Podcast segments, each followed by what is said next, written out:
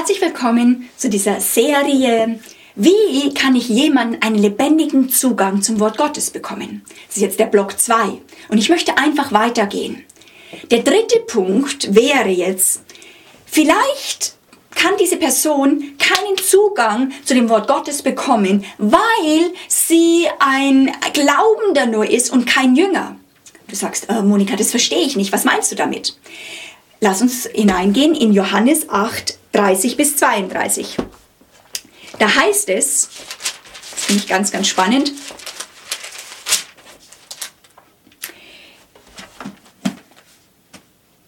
Und als er dies redete, glaubten viele an ihn. Jesus sprach nun zu den Juden, die ihm geglaubt hatten, wenn ihr in meinem Wort bleibt, so seid ihr wahrhaftig meine Jünger. Und ihr werdet die Wahrheit erkennen und die Wahrheit wird euch frei machen. Hm. Das ist eine meiner Lieblingsstellen. Dafür kann man auch Jüngerschaft erklären. Das finde ich ganz, ganz spannend. Jesus redet etwas und dieses Wort Gottes sagt, äh, der Glaube kommt aus dem Hören. Da heißt es, Jesus redete und viele glaubten an ihn. So wenn das bei uns jetzt in der Gemeinde passieren würde, würden wir sagen, wow, super, Erweckung, äh, alle glauben jetzt an diesen Jesus, äh, sie haben ihr Herz Jesus zugewendet, weil sie haben wirklich an Jesus geglaubt. Jesus aber wusste mehr und er sagte, kommt jetzt alle, sagte zu denen alle, die an ihn geglaubt haben, kommt mal her, ich habe jetzt euch was Wichtiges zu sagen. Super, dass ihr an mich glaubt. Aber ich sage euch jetzt ein Geheimnis. Ihr habt was gehört und habt, dadurch ist Glaube gekommen. Wenn ihr aber jetzt in diesen meinen Worten bleibt, dann erst seid ihr wahrhaftig meine Jünger. Dann seid ihr meine Jünger. Das heißt, nicht meine, sondern Jesu Definition von Jünger sein. Was ist das? Seine Definition ist, ein Jünger ist derjenige, der im Wort bleibt. Ich sage das nochmal. Ein Jünger, ein Nachfolger von Jesus wird gekennzeichnet dadurch, dass er lernt, im Wort zu bleiben, zu bleiben, zu bleiben, es festzuhalten, es festzuhalten. Das finde ich total spannend. Warum sagt es Jesus? Weil mit ihm kommt eine Revolution. Mit ihm kommt es, dass wir es festhalten sollen, das Wort. Wir sollen es nicht gleich tun. Ich habe immer gedacht, ähm, ich muss dieses Wort Gottes tun. Aber er sagt, wir sollen bleiben in dem Wort, was er uns gegeben hat. Warum? Er hat kein Vertrauen in dich und mich, dass wir wirklich schaffen, sein Wort einzuhalten. Aber er sagt Folgendes. Wenn ein Mensch lernt zu bleiben, es festzuhalten, weiß, er lebt aus, buchstäblich aus diesem Wort, dann wird das Wort Gottes selber Kraft entfalten. Und diese Kettenreaktion beschreibt er in Johannes 8. Er sagt, du bleibst, du bleibst, du hältst fest, dann aber kommt es zu einem Prozess, dass du diese Wahrheit erkennen wirst. Und dann, wenn du diese Wahrheit erkannt hast, wird ein Prozess, eine geistliche äh, Explosion wie stattfinden. Dann kommt die Gnade aus dem Wort plötzlich raus, nachdem du es festgehalten, festgehalten, festgehalten hast. Bam, kommt diese Kraft vom Wort Gottes raus. Und dann wird dieses Wort der Wahrheit wird dich frei machen. Also, es ist unglaublich. Es ist total Gnade. Die Gnade, die Gott in diesem Wort drinnen hat, die, der Geistsinn wird hineinkommen und hineinkommen in dein Leben und das Wort selbst wird dich frei machen. Und Jesus sagt, deswegen möchte ich nicht, dass ihr das immer sofort tut. Ich möchte, dass ihr bleibt. Deswegen gibt es einen Unterschied zwischen Glaubenden und Jünger. Und das ist meine Frage an dich. Was für ein Typ bist du? Bist du einfach jemand, der mal was von Gott gehört hat und glaubt? Du bist auch wiedergeboren, aber du hast kein wirklich Nachfolgetraining äh, bekommen, dass du diesem Jesus nachfolgst, ein Jünger von ihm wirst und buchstäblich lernst, aus seinem Wort zu leben, es festzuhalten, es festzuhalten, bis es die Kraft entfaltet, dass es dein Leben überwindet. Dazu bist du aber gemacht. Es gibt keinen anderen Weg. Jesus sagt hier noch was interessant. Gehen wir mal in den ganzen Bereich von äh, Seelsorge hinein, wo du Befreiung vielleicht in einem Bereich möchtest. Was sagt hier Jesus? Das Endresultat ist, und äh, die Wahrheit wird dich frei machen, stimmt's? Wenn du Freiheit also erleben willst, geht das nach Jesu Definition ohne das Wort Gottes? Nein, ist nicht möglich. Ja, aber äh, ich kann doch, ja, du kannst beten, aber Freiheit kommt, indem das, dass du selbst Christus, was das Wort ist, selber zu dir zur Substanz wird, bis es die Welt, deine Welt überwindet. Jüngerschaft ohne das Wort Gottes ist nicht möglich. Das ist total spannend. Ähm, eine ganz zweite interessante Bibelstelle ist in 2. Korinther. In, kannst du, äh, wenn du möchtest, aufschlagen 2. Korinther 3, 1 bis 6. Da heißt es, unser Brief seid ihr, eingeschrieben in unsere Herzen, erkannt und gelesen von allen Menschen. Von euch ist offenbar geworden, dass ihr ein Brief Christi geworden seid, ausgefertigt von uns im Dienst, geschrieben nicht mit Tinte, sondern mit dem Geist des lebendigen Gottes, nicht auf steinerne Tafeln, sondern auf Tafeln, die fleischerne Herzen sind. Paulus sagt von sich, solches Vertrauen aber haben wir durch Christus zu Gott. Nicht, dass wir von uns aus tüchtig wären, etwas zu erdenken als aus uns selbst, sondern unsere Tüchtigkeit ist aus Gott und von Gott, der uns auch tüchtig gemacht hat, der uns aus, auch tüchtig gemacht hat, äh, zu Dienern des neuen Bundes, nicht des Buchstabens, sondern des Geistes.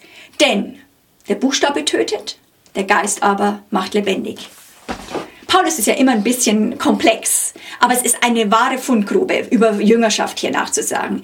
Dieser Bibeltext geht da drüben über Prägungskraft. Wer hat dich geprägt? Es geht ja in Jüngerschaft. Wer prägt uns? Wer darf auf unser Herz schreiben? Und da können wir verschiedenste Punkte jetzt entdecken. Leider kann ich das jetzt nicht langsam mit euch gehen. Ich gebe euch einfach so ein paar Ideen. Was sagt Paulus?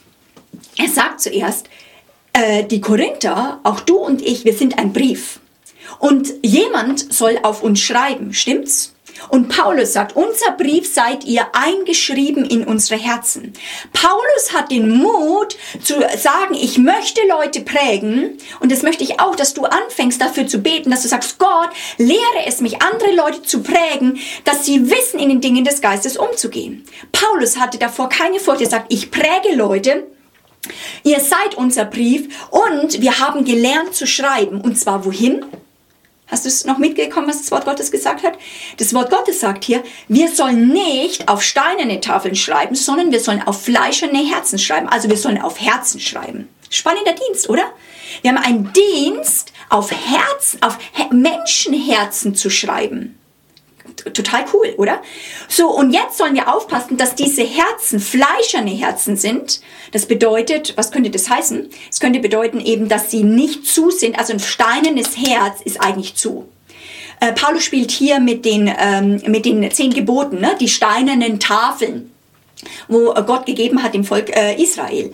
Und das Interessante ist, wenn man jetzt in, mit, in ein, ein steinernes Herz reinschreibt, dann kratzt es voll. Und da sollen wir nicht reinschreiben. Wir sollen nicht. Warum? Weil, wenn wir in steinerne Herzen reinschreiben, wird es für sie wie Gesetz sein. Uah, jetzt muss ich das tun, ich muss das schon wieder tun, ich muss das schon wieder tun. Aber ein fleischernes Herz, eins, das offen ist für den Geist, wird lernen, es weich anzunehmen, es wird nicht als Appell mehr kommen. Also müsste ich jetzt wieder was tun. So, wir sollen auf Herzen schreiben. Wie denn? Nämlich jetzt mit dem Geist des lebendigen Gottes. Hast du das schon mal gewusst, dass du lernen sollst, auf Herzen zu schreiben? Und zwar mit der Griffel, mit der, mit der Feder, mit dem Geist des lebendigen Gottes. Ich meine, dazu braucht man wirklich fast wie eine Ausbildung. Und da sagt auch dann Paulus, aber diese spannenden Sachen, wir haben nicht das Vertrauen in uns selbst, als könnten wir das aus uns selbst aber unsere Tüchtigkeit, wir, wir haben Vertrauen, aber nicht in uns, aber in Gott, weil wir sind tüchtig gemacht, unsere Tüchtigkeit ist von Gott. Weil wir sind nicht mehr Diener des Gesetzes, wo wir Gesetze bringen, sondern wir sind Diener des neuen Bundes. Und das Spannende ist jetzt, wir sollen dort hineinschreiben mit der Tinte des Geistes lebendigen Gottes, aber die Voraussetzung ist was ganz Spannendes bevor wir auf Herzen schreiben dürfen. Bevor jemand schreibt in dein Herz, aber auch jemand, bevor jemand, bevor du in das Herz von jemand anderen schreibst, muss etwas ganz, ganz Entschiedenes passiert sein. Hast du das mitgekriegt, während ich das gelesen habe? In Vers 2. Paulus sagt ja, unser Brief seid ihr eingeschrieben in unsere Herzen. Das berührt mich jedes Mal so stark. Was sagt Gott dort? Es, Paulus sagt hier, Gott sagt eigentlich in seinem Wort, äh, bevor wir in die Herzen von anderen schreiben, müssen wir diese Person selbst auf unser Herz genommen haben. Wenn wir nicht glauben haben an eine Person, wenn wir sie nicht lieben, dürfen wir nicht prägen. Ohne Beziehung gibt es im Reich Gottes keinen Anspruch an Prägungskraft. Gott möchte, dass wir Menschen auf unser Herz nehmen, sie tragen, wie die, die Priester dieses Ephod getragen haben, wie die das Volk Gottes getragen haben auf ihrem Herzen. Und das gibt uns die Fähigkeit, in ihre Herzen reinzuschreiben. Und das mit dem Geist des lebendigen Gottes, wo Leben hervorkommt, wo Training stattfindet, wo Menschen sich lernen zu bewegen in dem Heiligen Geist, sodass sie selber einen lebendigen Zugang bekommen zu dem Geist. Weil das Wort ist Geist und es ist Leben. Und es soll wirksam werden in ihnen. Ja, der Buchstabe tötet, aber der Geist, er macht lebendig. Wisst ihr, die Bibel sagt in 1. Korinther auch, dass die Erkenntnis, Erkenntnisse, selbst biblische Erkenntnisse, sie können uns aufblähen. Boah, du kriegst so einen Kopf. Dein Verstand versucht es zu begreifen, aber deine Seele ist nicht fähig. Deine Seele ist einfach nicht fähig, die Dinge des Geistes Gottes als erst in allererster Linie zu verstehen. Das kann nur dein innerer Mensch, dein geistlicher Mensch kann das verstehen und dann kommt es wie zur Erleuchtung in deinem Verstand, wo du denkst, oh, ist ja total logisch und wow, super. Aber es soll wirklich, äh, es geht nur durch den Geist. Und das ist, was wir lernen müssen. Gott möchte uns trainieren, Männer und Frauen des Geistes zu werden, die ganz einen gesunden Umgang haben mit dem Wort Gottes. Ja, kannst du dir jetzt vorstellen, dass aufgrund dieser Tatsache von Jüngerschaft dass man, sag ich mal, ähm, kein Jünger Jesus sein kann ohne das Wort Gottes, dass es dann ganz klar ist, dass äh, wenn äh, Beziehungen da sind, also wenn du jüngerschaftliche Beziehungen hast, dass sie nur auf der Basis des Wortes Gottes passieren können. Jüngerschaft ohne hineingejüngert werden, ich liebe dieses Wort, hineingejüngert werden buchstäblich in das Wort, was Christus selbst ist. Abhängig zu werden, nicht von Menschen, sondern wirklich buchstäblich abhängig zu werden, zu leben, zu essen, hineinzutreten in dieses Wort, dass es nicht einfach ein Buch ist, mit dem Gott uns allein gelassen hat sondern dass es eigentlich Substanz zu uns wird. Das ist die Aufgabe von Jüngerschaft. Das heißt nochmal, das Wort Gottes ist die Basis für jede Art von Jüngerschaft. Ohne das Wort Gottes, ich werde es nicht müde zu sagen, ist es unmöglich, ein Jünger zu sein. Das heißt, wir brauchen einen, eine, eine Ersthingabe. Ich mache das manchmal auch am Anfang, dass ich sage, ich kann dich nur über das Wort Gottes jüngern, aber du musst das Wort Gottes auch ernst nehmen. Wenn du das Wort Gottes nicht ernst nimmst, dann kann ich dir nicht helfen. Ja, aber äh, ich möchte, dass du dann für mich betest. Nein, ich, ich sage, ich, in mir ist nicht die Kraft.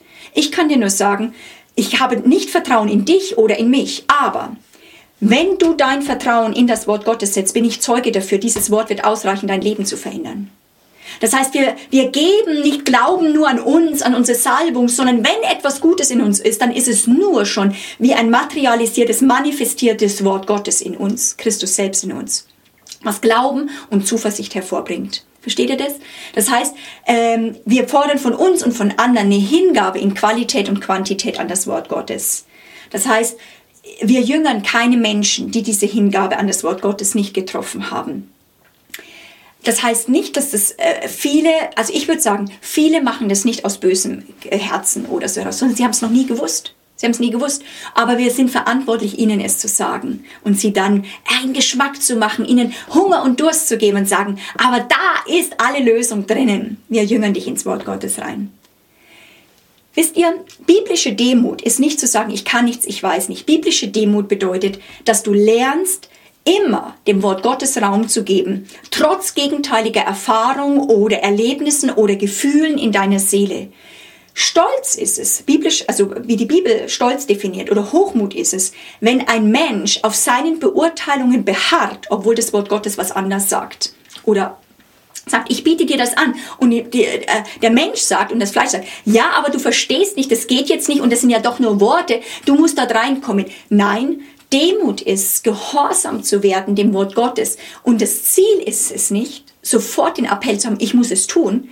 Das Ziel ist, dass Gott sagt, ich, äh, dass Jesus sagt, ich möchte, dass du lernst zuzugreifen und lernst das Wort festzuhalten, dass du sagst, es ist wie ein Rettungsring, es ist wie ein Rettungsring, ich halte mich jetzt einfach daran fest.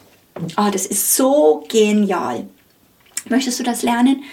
Ah, das möchte ich so sehr, dass du dort hineinkommst und wirklich, ähm, ja, selbst wenn du schon langer Christ bist, nochmal merkst, dass du buchstäblich aus dem Wort Gottes lebst. Wir haben viele, manchmal selbst Leiter oder auch Pastoren, die sagen, wir haben selber keinen Zugang zum Wort. Wir leben nicht, wir leben aus Kommentaren, wir leben aus Büchern, aber das Wort Gottes ist haben keinen Zugang. Aber wenn wir das selber nicht haben, wie können wir da andere reinführen? Du musst nicht mehr von dir überzeugt werden. Wir brauchen kein Selbstbewusstseinsstärkung. Wir brauchen ein, ein, eine Stärkung des Wortbewusstseins. Dass wir sagen, ich vertraue nicht auf mich, aber ich vertraue auf das Wort Gottes. Ich sage das, aber das Wort Gottes sagt das. Und wir schmeißen unser ganzes Leben in diese Waagschale hinein. Amen. Solche Leute wollen wir sein. Ein vierter Punkt. Das Spannende ist, ähm, das finde ich ganz, ganz, ganz toll, das Wort Gottes erzieht. Da ist Erziehung drin.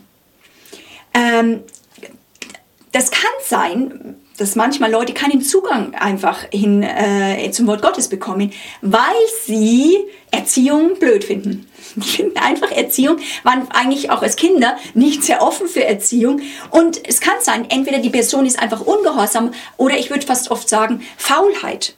Also äh, da kann man sich wahrscheinlich jeder an die Nase packen. Wo sind wir einfach nur stinkefaul? Ähm, Faulheit kommt in der Bibel nicht so gut weg. Aber ich möchte euch einfach nochmal wie Glauben machen, dass das Wort Gottes uns wirklich erzieht. Und da gebe ich euch die Bibelstellen, weil die sprechen sowieso am allerbesten. 2. Timotheus 3, Vers 16. 2. Timotheus 3, Vers 16. Alle Schrift ist von Gott eingegeben. Sie ist Nütze zur Lehre, zur Zurechtweisung, zur Besserung, also möchtest du Besserung, zur Erziehung in der Gerechtigkeit und dass du dann für jedes gute Werk ausgerüstet bist. Möchtest du für jedes gutes Werk ausgerüstet sein? Das Wort Gottes erzieht dich dort rein. Ist es nicht toll? Das Wort Gottes ist Nütze. Das solltest du mal sagen. Das Wort Gottes ist Nütze. Wow, das ist so cool. Römer 15, Vers 4. Denn alles, was früher geschrieben ist, ist zu unserer Belehrung geschrieben, damit wir durch Ausharren und durch die Ermunterung der Schriften Hoffnung haben. Das heißt, wir lesen zum Beispiel die Geschichten vom Volk Israel und dann merken wir, wow, wir lernen daraus. Herr, wir sollen nicht zu mürrisch sein, nicht murren in der Wüste. Herr, gib mir ein dankbares Herz. Also wir lernen es, weil es zur Belehrung geschrieben ist. Wir lernen aus den Fehlern von anderen. Andere Stelle, Apostelgeschichte 20, Vers 32. Das ist eine meiner, finde ich, fantastischen Stellen. Ich liebe das auch auszubeten. Da Paulus verlässt Ephesus und betet noch das letzte Mal und weiß, er wird die Menschen nie mehr sehen und dann betet er und sagt, und nun Ihr Epheser, ich befehle euch jetzt Gott an und dem Wort seiner Gnade, das die Kraft hat, aufzuerbauen. Ich befehle euch Gott an, aber auch dem Wort seiner Gnade, das die Kraft hat, euch aufzuerbauen und ein Erbe unter allen Geheiligten zu geben. Das heißt, das Wort Gottes hat Kraft, dich aufzuerbauen und es gibt dir ein Erbe. Fang an, dort hineinzugehen, weil dort liegt dein Erbe. Möchtest du erben? Ja, dort kannst du es entdecken und dann zupacken im Glauben. Psalm 107, 10 und 11. Die Bewohner des Dunkels und der Finsternis lagen gefesselt in Elend und in Eisen, denn sie waren widerspenstig gewesen gegen die Worte Gottes und hatten verachtet den Rat des Höchsten. Das heißt, bei Widerspenstigkeit, Gott sagt etwas, aber wir, oder wir suchen ihn gar nicht, wir wissen gar nicht, was da drin ist, wir bleiben nur in unseren Beurteilungen drin. Kann durch diese Widerspenstigkeit, können wir wirklich in Ketten und in Eisen kommen geistlich gesehen, unsere Seele ist in Ketten und in Eisen. Äh, hier würde ich auch immer wieder abchecken, zum Beispiel, wie, ist die, äh, wie, wie, war das Verhältnis der, des Jüngers, oder du kannst es auch abchecken, wie war dein Verhältnis zu deinen natürlichen Eltern? War, warst du gehorsam? Also äh, warst du rebellisch oder hast du immer auf deinen Willen beharrt? Das Ziel eigentlich von Erziehung ist, dass ein Kind lernt, sich anzulehnen und den Willen einer anderen Person freudig zu tun. Das ist uns nicht in die Wiege gelegt, da ist sofort der eigene Wille da. Ein Kind soll jetzt erzogen werden, sich anzulegen. Das heißt, sie sollen den Willen der Eltern mit frohen Herzens tun.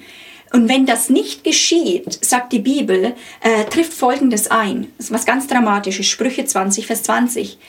Wer seinen Vater und Mutter widerstrebt, flucht, sie verachtet, dessen Leuchte wird erlöschen in tiefster Finsternis. Was heißt es? Die Leuchte ist dein Geist. Das heißt, in manchen Bereichen denkst du, ich möchte weiterkommen, ich möchte mit Gott weiterkommen. Aber vielleicht kommst du nicht weiter, weil Verachtung und Widerstreben und Rebellion und äh, einfach war in deinem, äh, in deinem Kindsein. Dort hilft es wirklich von Herzen Buße zu tun. Ich habe das selber getan. Ich habe oft gehorcht. Ich habe sogar gehorcht, weil bei, ähm, bei meinem Vater und meiner Mutter gab es nichts anderes. Aber ich habe es oft mit so wirklich zusammengebissenen Zähnen getan und mit so einer mit so einem Gesicht. Und ich habe Buße getan, weil ich sollte es lernen, mit fröhlichem Herzen zu tun. So und es hat einen neuen Weg gemacht, geistlich das Wort Gottes besser zu hören und zu verstehen und auch den himmlischen Vater wieder zu hören, zu horchen, zu horchen und dann zu gehorchen. Versteht ihr das? Das heißt, wenn wir dann Buße tun, wo du eben sagst, ich check nicht nur ab, wie waren meine Eltern, sondern du solltest dich mal fragen, war ich ein guter Sohn? Warst du eine gute Tochter? Wenn du das äh, mit dem Herrn durchgesprochen hast, dann kommt die Verheißung wirklich wieder drauf, dass wir Segen erleben dürfen. Sprüche 13, Vers 9. Das Licht der Gerechten brennt fröhlich. Und das wünsche ich dir. Ich wünsche dir so sehr, dass dein Geist fröhlich brennt.